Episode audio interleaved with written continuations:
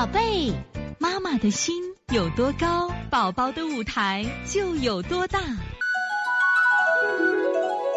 现在是王老师在线坐诊时间。这个老师宝宝，宝宝是过敏体质，请问过敏体质的宝宝最好是什么时候添加辅食？添加米粉吗？添加几天后？无过敏添加菜泥吧？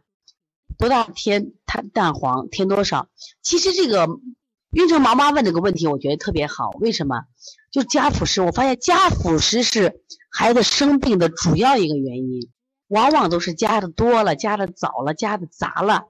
那么一般，当然我们都说现在现在发现啊，就吃米粉，好像小麦过敏还多，都应该加米粉。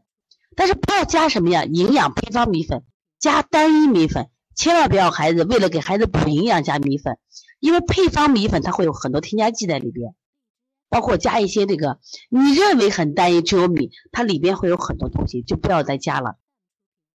然后加菜汁的时候，加单一菜汁，单一菜汁，比如说我加的菠菜汁，加胡萝卜汁。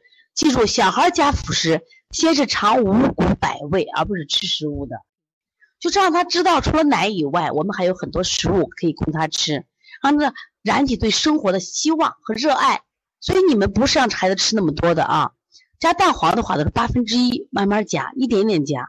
如果一旦有便秘症状，就先停下来。全蛋最好在一个月一岁以后加。加辅食，如果过敏体质的孩子，八个月的加辅食就 OK 了，不敢加的太早了啊。